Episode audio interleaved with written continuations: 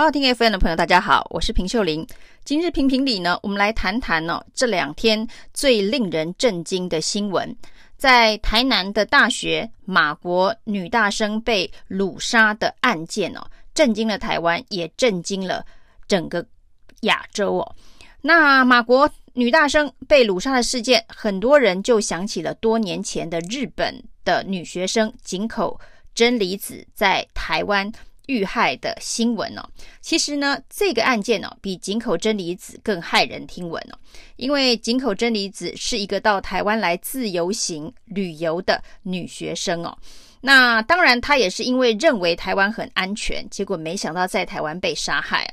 那马国的女大生呢，其实她所在的环境原本应该是。比自由行更安全的一个就学，在校园的环境当中哦，结果没想到也遇到了掳杀事件哦。这代表现在的台湾哦，不只是社会安全网，甚至连校园安全网都破了大洞哦。原本应该是相当安全的校园就学的环境哦，没想到居然成为重大社会事件发生的地点。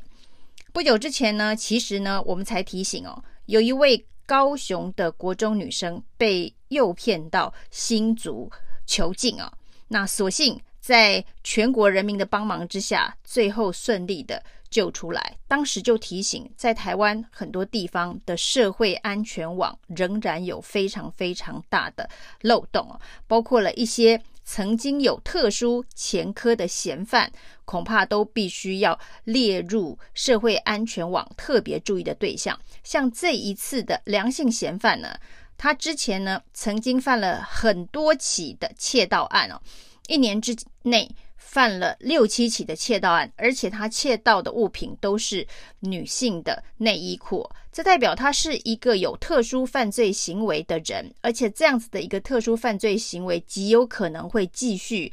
演变成更严重的性侵，甚至在性侵过程当中呢发生重大刑案的可能性哦。但是呢，这名梁姓嫌犯，即便在很短的时间之内犯了这么多起的女性内衣裤的窃盗案，却没有被列为列管的对象。那这是一个社会安全网相当大的漏洞哦。那这一次呢，马国的女学生不幸的遇害，基本上已经变成了一个国际事件了。那这个对于台湾的国际形象是有非常非常大的伤害。所以呢，包括了从蔡英文总统到院长、部长、台南市长、警察局长连番的道歉哦，整个事件呢已经升高到最高层级。但是呢，对于台湾。国际形象的伤害，还有整个事件发生的过程哦，让大家觉得非常不可思议。这中间包含了对于警察吃案的质疑，对于台湾司法改革到底是废死还是不废死之间的死刑争议哦，都成为这起事件对于台湾形象的一个重大的伤害哦。其中呢，涉及警察吃案的疑虑这部分哦，因为呢，这个事件发生的将近前一个月哦，九月三十号的时候呢，在同一条路上就有同样的台湾的女学生也遭受到同一个嫌犯掳人未遂的一个惊魂。那当时呢，她到派出所去报案了。那据说警方呢，也曾经询问他是否能够指认嫌犯哦，但是这位女学生说呢，因为当时灯光过于昏暗哦，那整条路上是没有开灯，是一个非常长的台铁便道，那非常的昏暗，她无法明确的指认嫌犯哦。于是警员呢就没有开出报案三联单哦，这是一个非常非常重大的瑕疵。也就是说呢，这整件事情呢，第一时间被。大潭派出所的警员认定是恶作剧哦，因为事后呢，台南的归仁分局的分局长出来说，因为种种的方式请这个女学生指认嫌犯，她没有办法指认哦。最后呢，以恶作剧来作为整个事件的认定哦，以至于后来没有所谓加强侦查。预防犯罪的作为发生哦，这就是大家认为的，你不开三连单，你不做后续的侦查，这就是俗称的吃案哦。那这样子的一个事件，也就造成了将近一个月之后，十月二十八号，马国女学生真的在同一条路上、同一个地点真的遇害了。而这个灯光昏暗的台铁便道，最讽刺的是哦。当地的学生说，这已经昏暗了好久好久的台铁便道，在马国女大生遇害的隔天突然大放光明哦，难道真的要用人命来开灯吗？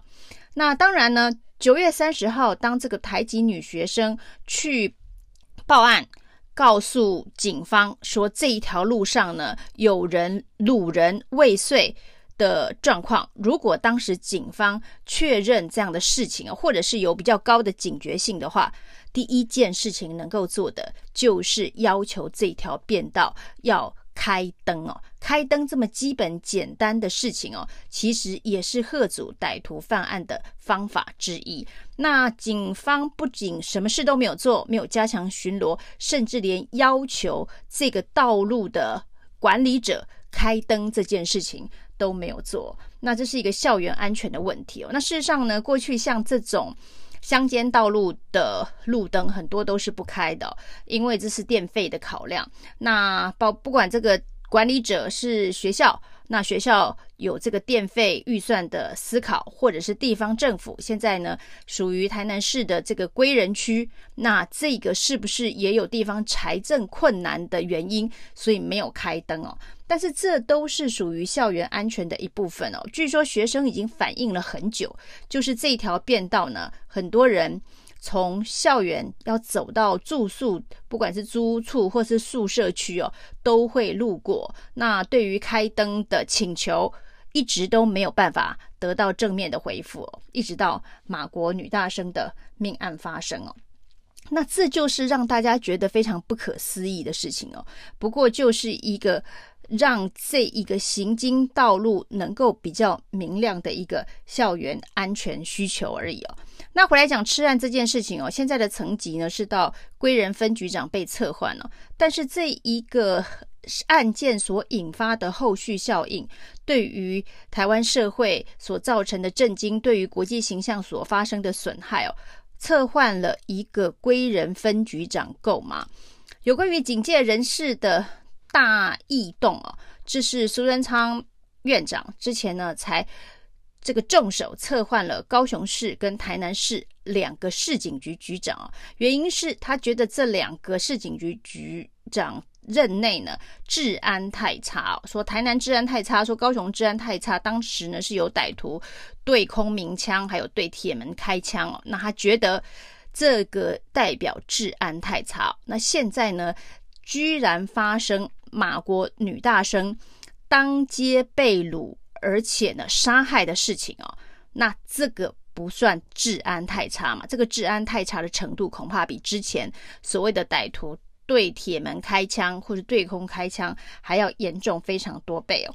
那这次台湾的社会安全网、校园安全网通通都失灵所造成的悲剧哦，还引发了另外一个层面的问题哦。第一时间呢，在马国。的网络上面哦，就有很多网友在讽刺哦，在台湾呢，这个嫌犯是不可能判死刑的，是没有办法一命抵一命的，因为呢，台湾的司法嫌犯都是可教化的，判不了死刑。那这个等于又是给台湾政府的公信力重重的一击哦。就在蔡英文政府对于到底要废死还是不废死哦，那在没有废死的状况之下，又做了很多疑似废死的